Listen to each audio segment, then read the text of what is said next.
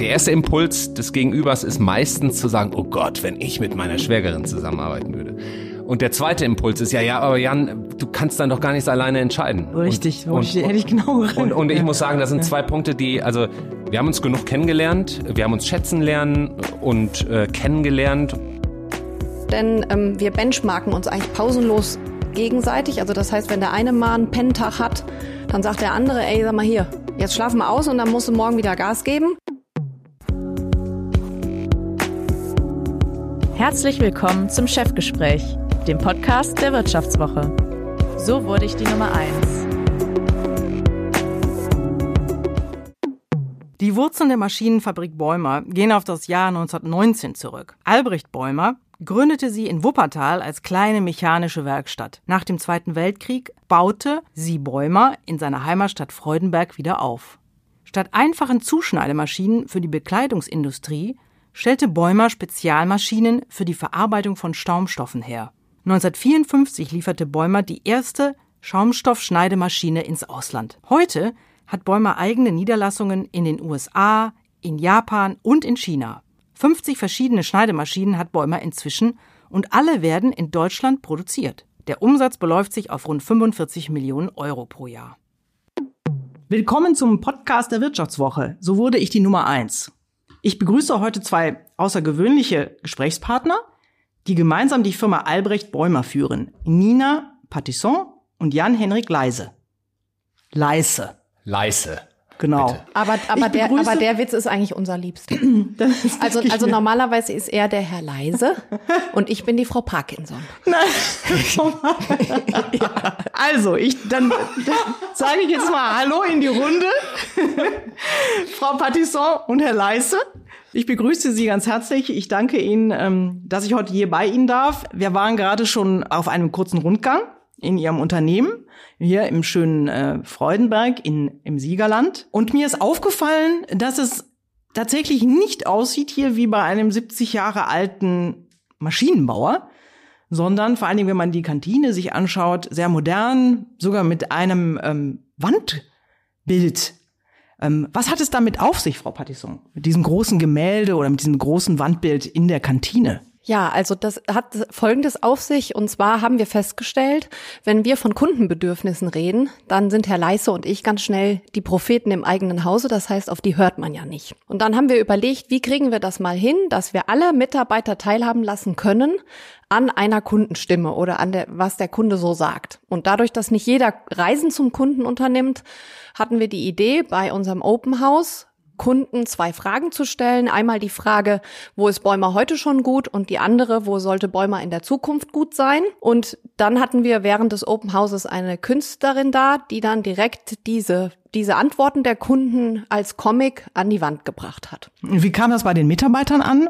Das kam sehr gut an. Also wir haben natürlich davor diskutiert, ist das jetzt ein Flop, ein Risiko und was weiß ich, steckt da alles hinter. Und ähm, haben aber gesagt, wir gehen das Risiko ein. Zur Not, wenn es wirklich ganz schlimm ist und alle sich nur darüber ärgern, pinseln wir hinterher wieder weiß drüber. Aber es kam sehr gut an äh, und es ist auch heute so, dass die Mitarbeiter immer wieder auch darüber reden, mhm. was da ist. Ich habe von Ihnen erfahren, dass diese Kantine ehemalig oder vorher mal was ganz anderes war. Da haben Sie Ihre Messer hergestellt. Ähm, wie kam es dann dazu, dass aus, aus, dem, aus dem Messer, aus dem Messermaschinenraum, sage ich jetzt mal, plötzlich eine Kantine wurde? Ja, das ist so, dass der, der Raum für die Messerproduktion zu klein wurde. Und dann haben mein Onkel und mein Vater, die damals Geschäftsführer waren, die Idee gehabt, eine Kantine zu bauen, um die Mitarbeiter zum stärkeren Netzwerken und Austausch über die Abteilungen hinwegzubringen. Und das ähm, war halt irgendwie schon so ein bisschen konträr zu dem, was andere Unternehmen machten, weil andere Unternehmen schlossen zu dem Zeitpunkt eigentlich die Kantinen und das wurde deshalb auch sehr kritisch beäugt. Und heute können wir aber sagen, dass das Netzwerken auf jeden Fall gut ist. Wir empfangen heute ja auch sogar Gäste aus anderen Firmen aus, äh, aus dem Umkreis, die hier dann auch essen äh, und das kommt gut an. Das heißt, Sie sind hier im Ort gut vernetzt und ähm, äh, sind hier angekommen immer noch. Auch nach 70 Jahren ist es immer noch ein beliebter Arbeitgeber. Ja, würde ich so sagen. Wobei natürlich ehrlicherweise, wenn, wenn man das so als Geschäftsführer sagt, ist es ein bisschen komisch, finde ich. Also weil natürlich würde ich das ja immer sagen und mal finde immer alles ganz toll, weil Herr Leise und ich geben uns die größte Mühe, das hier in Ordnung zu machen und dass die Mitarbeiter sich hier, sich hier wohlfühlen. Aber ob die in der Kneipe, im Pinsel in Freudenberg, dann auch genauso darüber reden, das ist halt fraglich. Also ich wäre da gern manchmal Mäuschen, ja. Ja, das kann ich mir denken. Herr Leise, ist es, ist es denn schwierig, gute Facharbeiter für so einen speziellen Bereich, den Sie hier machen, also die Herstellung von Schneidemaschinen für Schaumstoff, ist es schwierig, gute junge Leute hier ins schöne Siegerland in, äh, zu locken? Also vornehmlich kommen unsere, unsere Mitarbeiter hier aus dem, ich sag mal, Umkreis von 40 Kilometern. Und ähm, natürlich gibt's unterschiedliche Beschaffungsschwierigkeiten, sag ich mal, auf Mitarbeiterseite und hier und da gibt es auf jeden Fall mal Engpässe. Aber wir merken schon unseren Namen, unsere Historie, das Vertrauen der Bevölkerung in Albrecht Bäumer als Arbeitgeber. 70 Jahre sind einfach auch eine lange Zeit. Wir haben viele Mitarbeiter, die auch über Generationen äh, im Unternehmen arbeiten. Ähm, aber natürlich gibt es Engpässe, wenn wir Wo so, zum Beispiel? Sagen Sie mal. Ja, wenn wir so Richtung äh, elektrotechnische, digitalere Themen gehen, äh, wenn wir einfach so ein paar Spezialisten suchen. Ja, wir haben zum Beispiel das Thema Vertriebsleitung, wie, wo wollen wir das platzieren und haben wir relativ lange gesucht. Aber auf der, auf der technischen Seite sind auf jeden Fall die elektrotechnischen Berufe schwer gefragt. Das merken wir also generell im Markt für, ob es jetzt Maschinenbauer sind oder irgendwelche anderen produzierenden Unternehmen. Und ähm, auf der anderen Seite muss ich sagen, dass wir eine sehr gute Basis haben. Wir haben eine Ausbildung, ähm, die ähm, sehr bekannt ist hier in der Region, äh, sowohl mechanisch als auch elektrisch. Ähm, und Finden Sie denn, das ist ja auch ein Problem. Es gibt ja nicht nur das Problem der äh, Facharbeiter, die an, an den einzelnen in besonderen Berufen fehlen, sondern auch Azubis. die jungen Leute Ja. wollen ja nicht mehr, Ja. sag ich mal, sich die Finger schmutzig Ja, machen. also- Haben Sie da ähm, Ja, das, da, ich glaube, das, das, das spürt jeder. Das ist eine andere Generation. Ähm, ich würde sagen, die meisten würden lieber am Schreibtisch sitzen, aber wir haben trotzdem äh, jedes Jahr genug Azubis und äh, wenn dann so das erste, zweite Ausbildungsjahr durch ist, sind die alle auch stolz für Oskar, dass sie genau das machen, was sie tun. Also wir haben 50 Azubis bei einer äh, Mitarbeiterzahl von ca. 350, 360 Mitarbeitern ist das eine riesengroße Quote. Und ähm, ich würde sagen, die sind nach dem ersten, äh, nach den ersten Wochen schon stolz für Oscar, wenn sie mit ihr- ihrem orangenen Azubi-T-Shirt, äh, Poloshirt hier in der in der Firm Firma Teil des des Durchlaufs sein können. Also unsere Ausbildung ist auch nicht ein, irgendwie das linke Bein, auf dem keiner steht, sondern wirklich Teil der Wertschöpfung. Und daraus ziehen wir eben, das ist Ihre Frage war ja Fachkräfte, und daraus ziehen wir natürlich viele Mitarbeiter. Das heißt, die bleiben dann auch gerne, wenn sie die Ausbildung gemacht haben, dabei und äh, so dass dass dann auch der Nachwuchs tatsächlich der ausgebildete Nachwuchs dann auch in, in bei ihnen anfängt. Ja, ganz genau, ganz Das genau. Und, da, Ziel, und daraus ja. ziehen wir einfach auch ein wahnsinnig, wahnsinniges Feld an Kompetenzen, ja. Über viele Jahre, viele Kunden, viele Maschinen kennenzulernen, das, das ist ein, das ist ein Großteil unserer Wurzel. Sie beide, äh, Herr Leis und Frau Patisson, ist ja auch eine besondere Doppelspitze, sage ich jetzt mal. Äh, Sie, Sie sind ja verwandt miteinander. Frau Patisson, Sie sind die Urenkelin des Gründers ähm, und äh, Sie haben, Herr Leiste, die Schwester von Frau Patisson geheiratet und Sie beide führen jetzt hier das Unternehmen. Das ist ja eine besondere äh, Konstellation. Wie sieht das denn aus? Beim, äh, Sie sagten gerade, äh, Sie erzählten mir, ähm, dass Ihr Vater Geburtstag hat, äh, den 75. war richtig äh, feiert, jetzt am Wochenende sitzen Sie beide dann nicht mal nur in der Ecke und reden dauernd über den Job und was äh, schief läuft und was was was am Montag ansteht. Ähm, äh, wie wie wie läuft das so zusammen, Sie beide? Die Trennung zwischen privaten und und Arbeit. Ähm, wie funktioniert das? Also ich für meinen Teil würde sagen, dass äh, die, die Firma und mein Leben hier ist natürlich zeitlich schon ein Großteil meiner, meiner Wochen und Tage, die ich hier verbringe oder die ich, die ich lebe. Ähm, und Arbeit ist auf jeden Fall ein Teil von, von meinem Leben. Ich würde so rein privat und Arbeit würde ich jetzt nicht in so zwei Kästen stecken und komplett trennen. Aber es ist nicht so, dass ich jetzt, wenn ich ähm, auf dem Geburtstag meiner Schwiegereltern bin, dass ich dann die ganze Zeit das Bedürfnis habe, weiter mit Nina über den Job zu sprechen. Also auch jetzt äh, hier in der Firma bin ich ja nicht die ganze Zeit äh, mit Nina im Kontakt und wir sprechen und so und wir haben, also vielleicht muss ich auch dazu sagen, ich, ich kenne meine Frau schon seit 96, ähm, das sind mehr als 20 Jahre und wir und über die Zeit habe ich meine Schwägerin natürlich auch hier und da äh, kennengelernt. Und wir hatten äh, viele Zusammenstöße, viele Explosu explosive Treffen. Wir haben viele tolle Sachen miteinander erlebt. Und darüber, ja, also wenn ich irgendjemandem erzähle, dass ich mit meiner Schwägerin zusammenarbeite, der erste Impuls des Gegenübers ist meistens zu sagen, oh Gott, wenn ich mit meiner Schwägerin zusammenarbeiten würde. Und der zweite Impuls ist ja, ja, aber Jan, du kannst dann doch gar nichts alleine entscheiden. Richtig, und, und, hätte ich genau und, und ich muss sagen, das sind zwei Punkte, die, also wir haben uns genug kennengelernt, wir haben uns schätzen lernen und äh, kennengelernt und wissen, was, also ich weiß, welche Knöpfe ich bei Nina drücken muss, damit sie ausrastet. Sie weiß, welche Knöpfe sie bei mir drücken muss. Das ist, äh, das ist eine sehr, also ich profitiere sehr von der Zusammenarbeit. Ja. Und ähm, aber Frau Patisson, Sie sind immerhin die, Sie sind ja nun die Urenkelin, so ihr Vater äh, hat ihnen das Geschäft übergeben.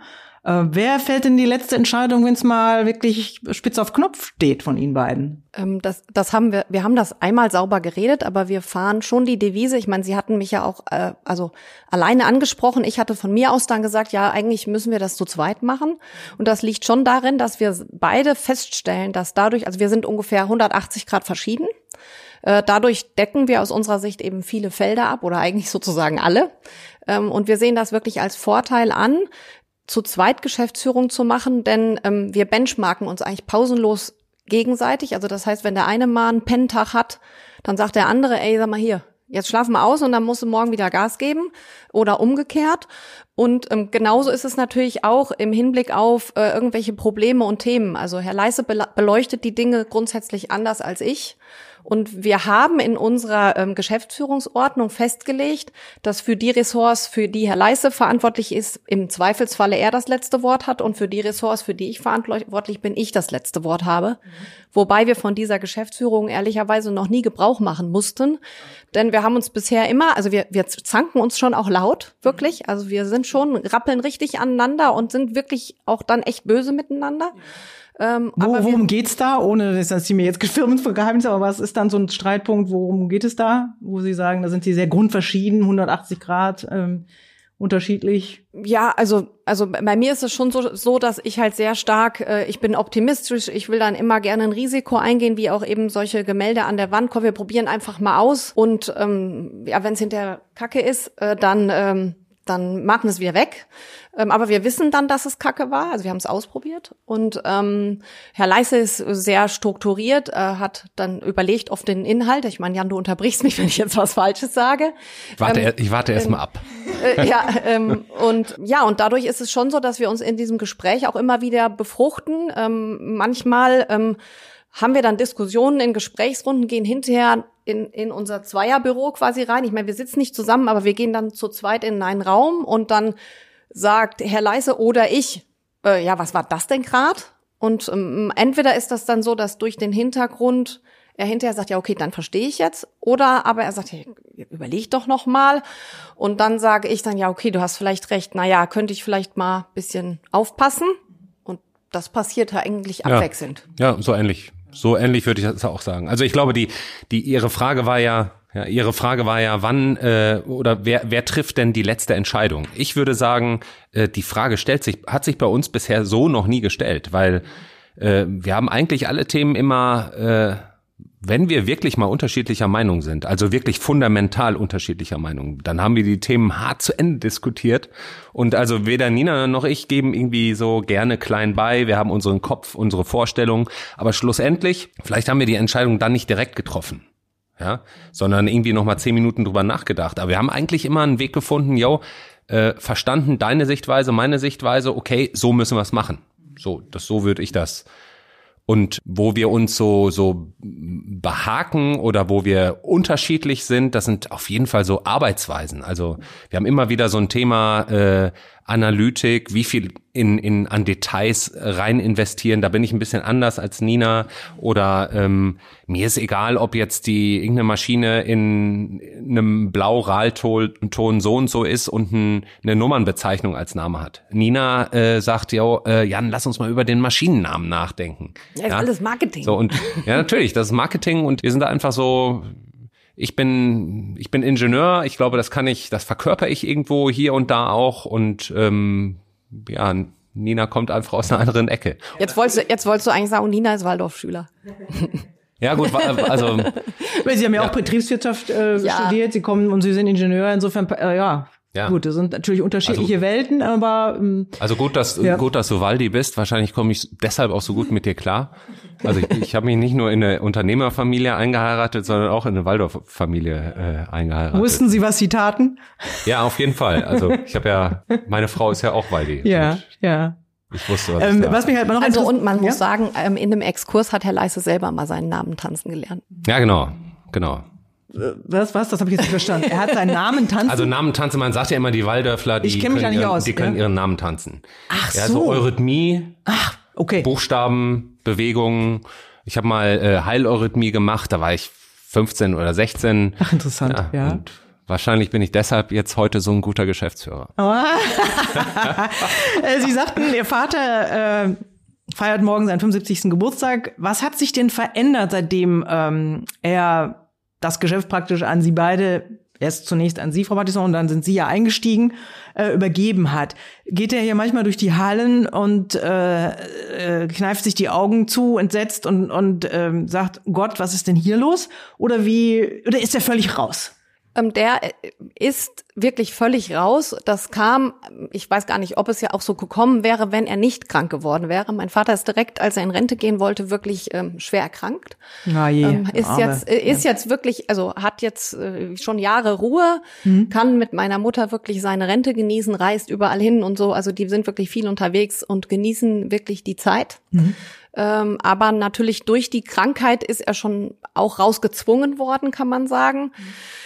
Wobei ich auch behaupten würde, äh, also mein Vater gehört auch nicht zu denen, die da so künstlich dran klammern würden. Also ah, das ist außergewöhnlich. Schon er, immer, mhm. also er hat eigentlich nie, äh, wenn Jan und ich neue Ideen hatten, ähm, am Abendbrottisch oder so oder bei irgendeiner Familienfeier, dann gesagt, sag mal, ihr seid doch blöd, was ist denn das für ein Schiss oder so. Mhm. Der hat uns schon da machen lassen, der hat am, besonders am Anfang immer mal natürlich mal nachgefragt und wollte mal verstehen, warum. Aber ich würde sagen, äh, Handschellen, hat er uns nie angelegt oder das auch nicht versucht und das auch nicht kritisch. Ja. Also ich glaube, der wusste auch, dass, dass es Zeit ist für was Neues. Mhm. Also ich würde sagen, er, er, er antwortet, also mir hat er eigentlich noch nie wirklich irgendwas auf die Nase gebunden. Jan, mach doch mal so und so oder dies mhm. oder das. Sondern immer, wenn ich, wenn ich irgendeine Frage habe, kann ich fragen. Mhm. Und dann bekomme ich auch eine Sichtweise von ihm die dann natürlich immer auf einem anderen Horizont und einer anderen Zeit und so weiter basiert, aber gerade so dieses, so, so ein paar Themen des Miteinanders, wie reagiere ich in welchen Situationen, er ist so ein ruhiger Typ. Das bin ich nicht. Ja, und da, da habe ich schon an der einen oder anderen Stelle also nachgefragt ja. und dann auch von profitiert, aber so ein, ja, warum macht ihr das nicht so und so? Das gibt es gar nicht. Also überhaupt nicht. Ja. Frau Pattisson, Sie Ein waren Glück. ja, ja, Sie waren ja, bevor Sie das Unternehmen übernommen haben, anderweitig tätig, auch im Ausland, wie ich äh, erfahren habe und so weiter. Was hat Sie denn letztendlich zurück in die Heimat, in Siegerland und dazu bewogen, so ein mittelständisches Unternehmen im Maschinenbau.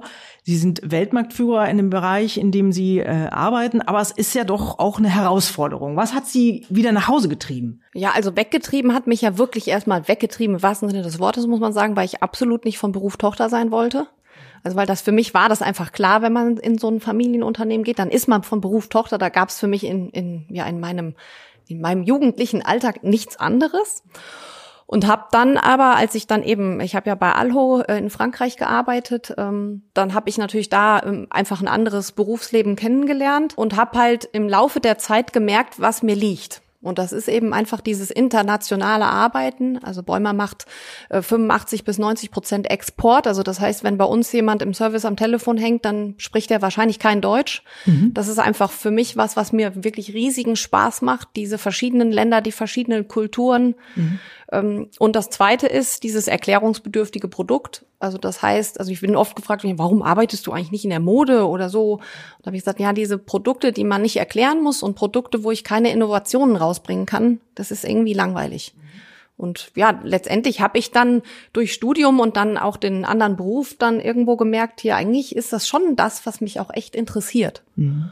Und letztendlich bin ich ja dann echt auch ehrlicherweise im zweiten Anlauf, also wir haben da schon auch viel Familiengedäh bei uns in der Firma, muss man sagen. Ich nenne das jetzt mal Gedäh über Schiegerländerisch, dass ich dann darüber, dass ich dann meinem Vater sagte, ja hier, ich komme ich würde kommen, aber nur wenn du wirklich einen Job für mich hast. Und das heißt nicht so irgendwie als Nachfolgerin oder so. Mhm. Und dann. Ähm, das heißt, Sie sind erstmal eingestiegen, nicht direkt als Geschäftsführerin, sondern haben erstmal ähm, ja, genau. Ich bin erstmal Marketing, im Marketing ne? eingestiegen, mhm. genau, ähm, weil eben dann unsere Marketingleiterin, die wurde eben schwanger und ist dann erstmal in Elternzeit gegangen und war dann erstmal nicht da. Und dann habe ich gesagt, okay, das kann ich erstmal machen. Also praktisch ein vorsichtiges Herantasten. Ja. Und genau. äh, ähm, und dann haben sie aber dann irgendwie doch, sag ich mal, äh, Blut geleckt ist vielleicht ein bisschen übertrieben, aber haben sie auch gesagt, ich schaff das, ich mache das, ich äh, ich übernehme den äh, das Unternehmen und ja, wobei erstmal noch der Zwischenstep Service ja kam, der war mir auch ganz wichtig, äh, weil im Marketing letztendlich kriegt man so von Kunde und Produkt dann doch ja, man kriegt was mit, aber weniger als ich das wollte. Und äh, dann ist bei uns halt der Serviceleiter äh, gegangen und da ähm, habe ich dann gesagt, okay, das müsste ich eigentlich noch machen, weil sonst bin ich nicht gut vorbereitet auf die Geschäftsführung. Und das habe ich dann erst noch gemacht. Herr Leist, was ist denn die Herausforderung, ähm, innovativ zu sein bei Spezialmaschinen, die Schaumstoffe schneiden. Das muss man sich ja erstmal auf der Zunge zergehen lassen. Und das Einzige, was mir dazu spontan einfiel, ja, viel ist, ja, es ist ziemlich schwierig, äh, so einen Stoff zu schneiden, wenn man zu Hause schon mal irgendwo rumgeschnippelt hat, an der Matratze oder so, das funktioniert nie. Sie machen hier im großen äh, äh, industriellen äh, Stil diese, diese Maschinen. Ähm, wie innovativ kann man da sein und worauf kommt es da an? Also Innovation war schon immer ein großer Teil unserer Daseinsberechtigung in den ganzen internationalen Märkten. Also egal ob es Möbel, Matratzen, Automobil, Verpackungsindustrie, also egal welche Anwendungen, Bäumer, Maschinen müssen immer äh, an der oberen Grenze der, der technologischen Möglichkeiten sein. Und Innovation bedeutet eben, die Grenze immer weiter nach oben zu versetzen. Die Herausforderung heute ist, ähm, aus dem, ich sag mal, aus den Wurzeln, die wir haben, mechanisch wirklich einwandfreie Spitzenmaschinen zu produzieren und äh, die über 20, 30 Jahre ihren Dienst tun, da den, den nächsten Schritt drauf zu setzen mit den, ich würde sagen, mit den neuen Technologien, die ja eigentlich den, den, den Boden, den Nährboden für Veränderung und Innovation bieten, also alles, was so Datenverarbeitung und so weiter anbelangt. Also man kann über Industrie 4.0, Digitalisierung und so weiter, Automatisierung, über die Begriffe kann man lächeln, aber eigentlich geht es darum, die Sachen in wirklich ähm, äh, einen Kundenmehrwert zu, zu, zu äh, Sie zu, haben da so ein digitales ja. äh, Produkt, das nennt sich Sophie. Was ist denn das genau? Ja, unsere, unsere Sophie ist ähm, das MES, also Machine Execution System für die Schaumstoffindustrie. Ähm, und ist eben im Zentrum äh, eine Datenbank oder der, der zuständige Projektleiter sagt immer Data Lake, um zu sagen, wie groß eben die Möglichkeiten sind, die hinter dieser Datenbank stehen. Und es gibt uns die Möglichkeit, alle Daten, die wir in dem in der Planung von Produktionsabläufen oder in der Planung von und Durchführung von Rezept, Rezepturen, also Schäumprozessen selber, äh, Transport und Lagern von Schäumen, äh, Reaktion und Ausreaktion von Schäumen bis hin zu der Endbearbeitung durch unsere Maschinen. Also wir sind nicht nur Schneidemaschinen und Klebemaschinenproduzent, sondern wir hängen halt in der kompletten Wertschöpfung von dem Rohmaterial Schaum oder ähnliche Materialien, Gummi, Elastomere etc. bis zu dem fertigen äh, Zwischenprodukt, das dann weiter in eine Matratze oder in in, in, in einen Stuhl oder in irgendwas an Mobilar oder so geht. Oder in eine Verpackung, Automobil und es gibt tausende Anwendungen und tausende Materialien. Und wie hat die Digitalisierung oder auch die, jetzt denn schon Ihr Unternehmen verändert? Sie haben mir eine neue Halle gezeigt auch, wo auch anders äh, gearbeitet wird als vorher.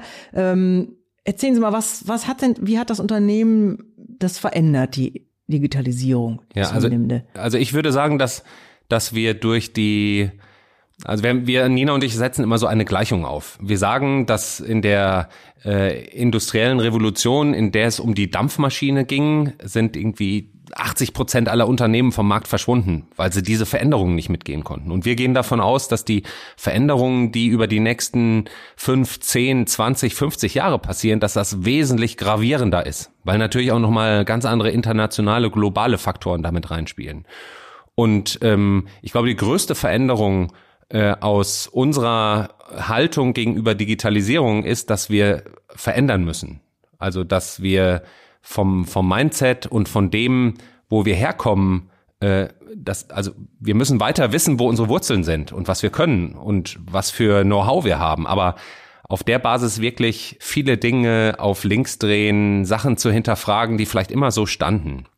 Und die größten Veränderungen sind, äh, dass wir interdisziplinäre arbeiten, dass wir von der, von der Führungsmannschaft ganz anders aufgestellt sind. Also es ist nicht mehr so ein ganz, also wir haben eine hierarchische Struktur und Organisation, ja, aber ähm, wir, wir sind auf ähm, flexibleren Ebenen äh, am Arbeiten. Ja, also das heißt, unter Nina und mir gibt's einen Geschäftsleitungskreis, die wesentlich äh, eigenständiger und selbstständiger arbeiten, als das je bei Bäumer möglich war weil wir eben schnell sein müssen und flexibler. Und äh, dahinter hängen natürlich auch wieder tausende Herausforderungen, die wir meistern müssen. Das Größte, was wir an, an Herausforderungen haben, würde ich ähm, äh, auf der Seite sehen, dass wir nicht vergessen dürfen, dass wir unsere Mitarbeiter mitnehmen. Und ähm, ich sehe, und das ist ich würde sagen, in jedem zweiten Gespräch, das Nina und ich oder Terminabstimmungen, wie auch immer man es nennt, das Nina und ich haben, ist das Thema Mitarbeiterkommunikation irgendwo ein Punkt.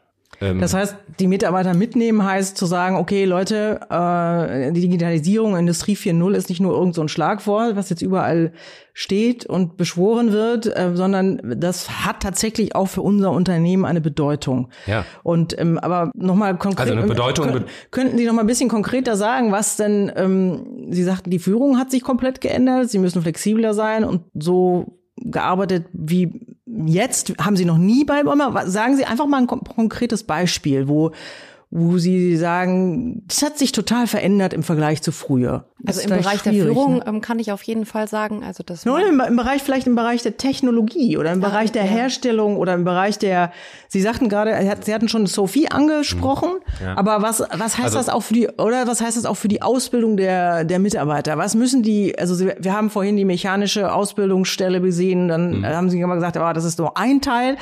Äh, die elektronische äh, ist der zweite und der ist vielleicht viel wichtiger oder ist der gleichberechtigt noch mit dem mechanischen Zusammenbauen der Maschinen? Wie, ja. wie, wie funktioniert früher, das? Früher war der mechanische wichtiger, heute ist der elektrische wichtiger. Mhm. Ja, also ich, ich weiß gar nicht, ob ich jetzt so eine Wertung, Wertung, was wichtiger ist, reinbringen würde. Ich würde sagen, wir kommen auf jeden Fall aus der mechanischen Ecke. Und wir verstehen deswegen, weil wir äh, schon hunderttausend Sachen an bei eine Million Kunden versucht haben, Problemstellungen en masse mit Try and Error gelöst haben, haben wir einen wahnsinnigen äh, Erfahrungsschatz.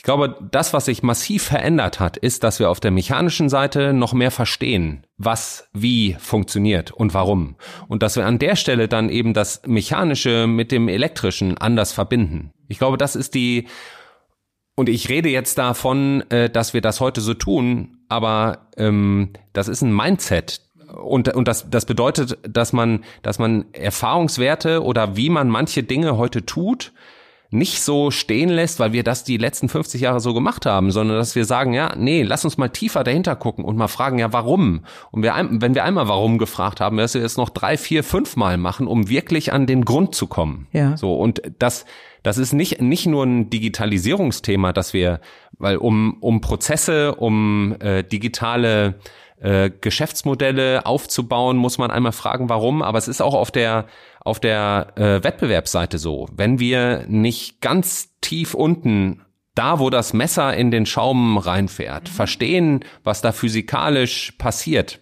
und das analytisch ähm, belegen können, dann, dann, dann werden wir äh, dem, dem Wettbewerb aus unterschiedlichsten anderen äh, Ländern und Märkten gar nicht widerstehen können, hier am Standort Deutschland. Da wollte ich sowieso auch noch gerne darauf zu sprechen kommen. Sie haben ja schon gesagt, dass ein Großteil oder mehr als die Hälfte des Sie exportieren.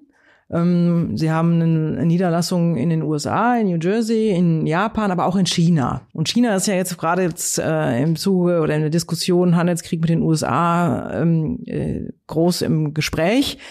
Ähm, wie ist denn das mit Ihrer Niederlassung in, in China? Haben Sie da ähm, viele Leute haben da oder viele Mittelständler haben da große Schwierigkeiten. Sie gehen dorthin in diesen Markt. Anfangs läuft's gut und dann plötzlich sehen sie ihre Maschinen, äh, tja, kopiert in irgendwo in irgendwelchen anderen ähm, Fabriken, chinesischen stehen. Wie läuft das bei Ihnen? Ist die, würden, wie würden Sie sagen, ist die das Geschäft, wie läuft Ihr Geschäft in China und wie sehen Sie, wie sehen Sie die, sehen Sie das als Bedrohung an oder ähm, würden Sie sagen, nee, wir mit unseren Qualitätsprodukten Made in Germany haben immer noch einen Vorteil. Ja, ja, also, man, ja, man muss vielleicht sagen, woher wir kommen. Also wir haben auch versucht, in China mehr zu machen als Vertrieb und Service. Das ist äh, auch aus verschiedenen Gründen bei uns dann in die Hose gegangen und wir haben dann gesagt, okay, wir, wir bleiben bei Service und Vertrieb. Das machen wir auch mit einer kleinen Struktur dann jetzt da drüben. Und es ist das heißt, Sie äh, liefern von hier, wenn ich mal ganz blöd fragen darf, von hier, die, äh, wenn, wenn Sie dort einen Kunden haben, einen chinesischen, liefern Sie tatsächlich diese großen Schneidemaschinen über See nach China? Ja, genau. Und produzieren also, nicht vor Ort? Wir, nein, wir mhm. produzieren alle unsere Maschinen hier in Deutschland. Ah, okay. Wir haben äh, außerdem nur noch Produktion von Messern ähm, in in USA und äh, was wir auch in den USA machen, ist Zusammenbau. Aber Bau, das richtige Bauen und Produzieren der Maschinen machen wir nur in Deutschland, also nur hier im Standort Freudenberg. Okay. Aber nichtsdestotrotz wird es ja sicherlich in China, sag ich mal, Produzenten geben, die genau diese Maschinen herstellen. Ja, auf jeden Fall.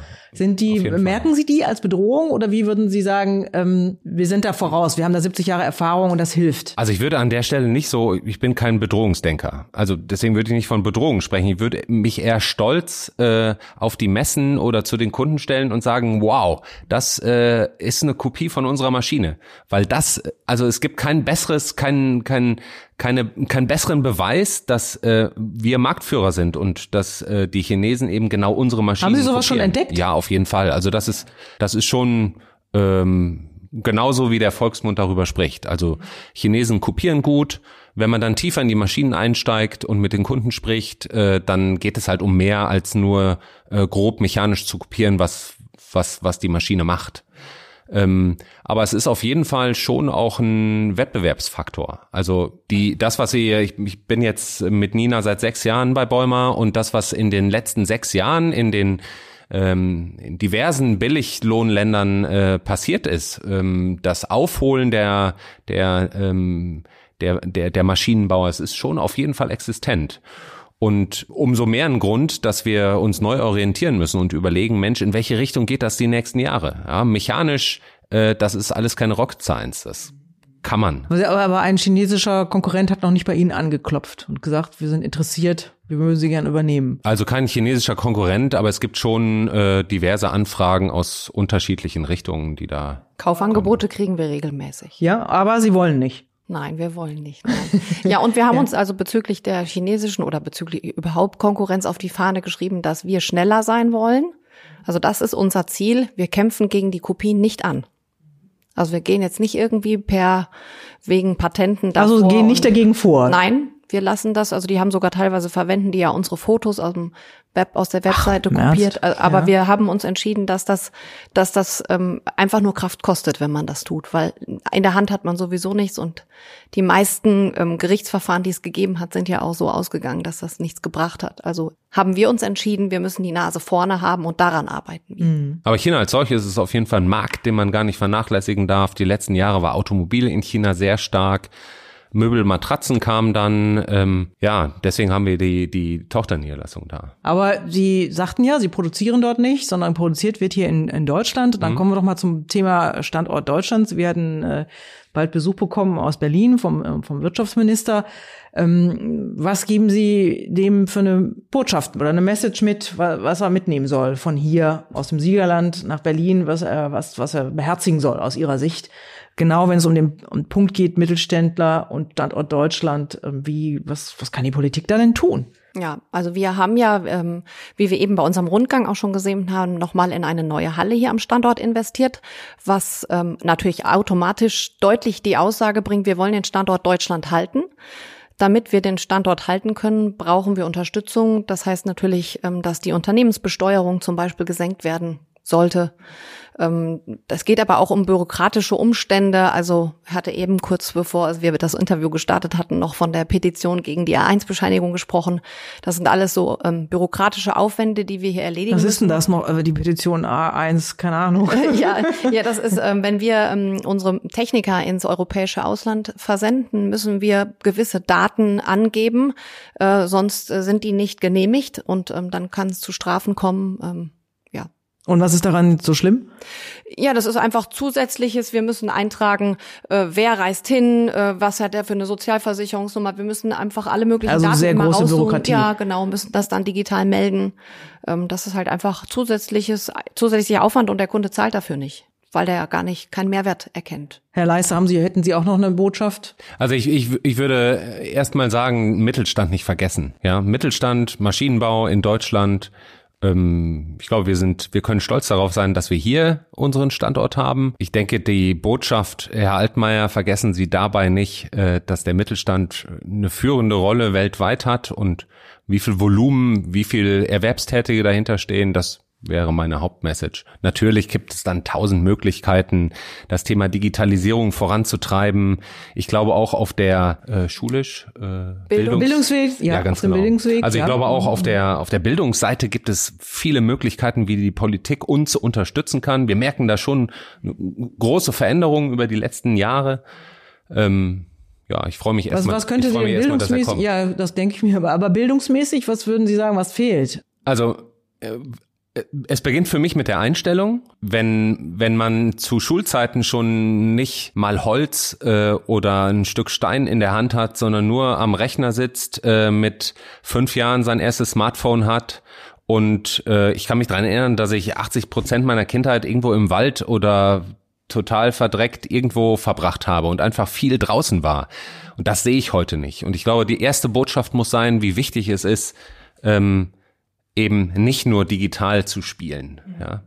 Äh, das ist für mich ein Thema. Dann auch, dass man stolz darauf sein kann, Maurer, Zimmermann, Dachdecker, äh, Schlosser, Schweißer etc. zu sein. Ja, das, das, das sind für mich Themen, die medial auch anders bewertet werden können. Und ähm, dann geht es natürlich weiter, wie äh, was wir an, an, an Ergebnissen äh, der Abgänger von Schulen bekommen, so wenn wir, wenn wir uns unsere äh, Eingangsprüfungen auf der mathematischen Seite angucken, sehen wir schon, dass das einfach weniger geworden ist. Ja, natürlich kann es daran liegen, dass die Bewerberzahlen einfach auch runtergehen, dass mehr Leute studieren, mehr Kinder studieren, mehr Jugendliche studieren ähm, und dass dadurch dann halt die Schule schlechteren bei uns äh, hinterher ankommen. Aber grundsätzlich, äh, ich persönlich freue mich über jeden äh, schlechten Schüler, der sich bei uns bewirbt, weil wir schon so viele wirkliche Erfolgsgeschichten hatten, ja, die dann vielleicht eine schlechte Schullaufbahn hatten, was weiß ich warum. Ja, selbst wenn sie nur, also ich persönlich habe auch viel Blödsinn zu Schulzeiten gemacht, ja, und ich glaube, dass man, dass, dass man einfach auch später zünden kann, ja, und das unterstützen wir da. So, und ich glaube, dass die Politik da stark mit eingreifen muss, das, was wir jetzt eben beschrieben haben an Digitalisierungsthemen und dass wir da Veränderungen, das ist immer so einfach darüber zu sprechen, was für ein Brett wir da vor uns haben und dass es damit beginnt, dass äh, unsere Mitarbeiter Digitalisierung nicht nur als als Gefahr und äh, Job, Jobs können abwandern etc. sehen, sondern dass das, dass das als Chance begriffen wird und dass wir alle zusammen das prägen müssen. Ja, das wäre mir mir wirklich wichtig. Also da könnte schon auch noch unterstützt werden, indem da mehr Kommunikation drüber stattfinden würde, über die gesamte Bevölkerung hinweg. Denn dieses Thema, wie, wie bringen wir Veränderungen hier rein, das beschäftigt uns schon sehr stark. Und ich würde jetzt behaupten, mit den Änderungen, die wir hier so angebracht haben, haben wir bei den Mitarbeitern nicht nur Motivation gesät. Mhm. Und das ist halt, da kämpfen wir natürlich jeden Tag mit. Die müssen ja mitmachen. Äh, und das ist ja keine Idee oder eine Lustgeschichte von Herrn Leisner und mir. Äh, und das, da könnte schon von außen noch geholfen werden, dass Mitarbeiter ein stärkeres Verständnis dafür haben, wo Deutschland hin muss, um eben auch noch Standort zu bleiben, um wettbewerbsfähig zu bleiben. Gutes Stichwort vielleicht zum Schluss. Ähm, wo sehen Sie die Firma Bäumer in zehn Jahren? Ja, auf jeden Fall mit Digitalisierungsprodukten aber eben auch mit einer, wir haben hier angefangen, ein werte, wertebasiertes Management einzuführen und eben auch da doch einfach dann auch mit einer besseren Zufriedenheitsrate der Mitarbeiter, äh, weil wir das besser geschafft haben umzusetzen. Also wir haben das hier vereinbart, wir wollen das auch alle, aber wir kämpfen schon ehrlicherweise ganz schön daran, dass wirklich, wirklich. Was, sagen Sie mal ein Beispiel, was ist das, was, wo ist das Konfliktpotenzial oder wo ist da der, der Punkt, wo die Mitarbeiter sagen, nö, da habe ich keine Lust zu oder finde ich blöd?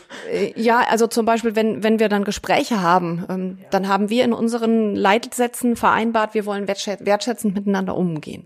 Und schon da sieht man, dass der Unterschied, äh, was ist denn wertschätzender Umgang? Da können wir schon teilweise drüber diskutieren. Und da, und da merkt man einfach, dass die Vorstellungen auch je nach Erziehung unterschiedlich sind und wir einfach dann äh, Mitarbeiter haben, die sagen, ja, das war doch nicht fair jetzt hier gerade. Und dann müssen wir als Management eben schon mal sagen, ja, hier, wie, wie, wie sehen wir das jetzt eigentlich? Und man merkt, dass dieses äh, wertebasierte Management, das kann ganz schnell zur hohlen Phrase werden. Und man muss ganz schön hart daran arbeiten, das echt zu haben. Ja. Wie, Sie, wie, wo sehen Sie, Herr Leiste, die, äh, die Firma Albrecht Bäumer in zehn Jahren? Also erstmal würde ich sagen, dass wir in zehn Jahren weiter zu den, ich sag mal, 20 Prozent gehören, die die, die Digitalisierung überleben. Mhm. Das, Im Maschinenbau. Im Maschinenbau, ganz genau. Das, das, das, das ist der erste Punkt. Also uns gibt es auf jeden Fall weiter. Ich glaube, kulturell wird sich äh, Bäumer verändert haben wir werden enger zusammenstehen, gemeinsam mehr Verständnis dafür haben, was wir machen. Das spielt so ein bisschen auch in das, was Nina sagt, Kultur. Und ähm, für mich persönlich hm, glaube ich, dass ich in zehn Jahren weiter mit Freude hier arbeite ja, und auf die zehn Jahre zurückblicke und denke, Mensch, geht die Zeit schnell an uns vorüber. Ja. Okay, dann vielen Dank an Sie beide. Hat viel Spaß gemacht und alles Gute. Danke an Sie. Danke.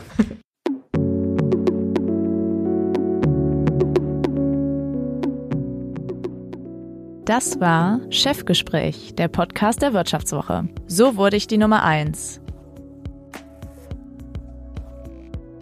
Unser Podcast wird produziert von Sandra Beuko, Anna Höhnscheid, Ellen Kreuer und Lutz Knappmann. Neue Folgen erscheinen immer freitags um 15 Uhr.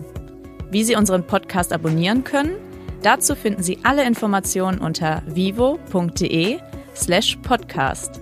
Herzlichen Dank fürs Zuhören. Bis nächste Woche.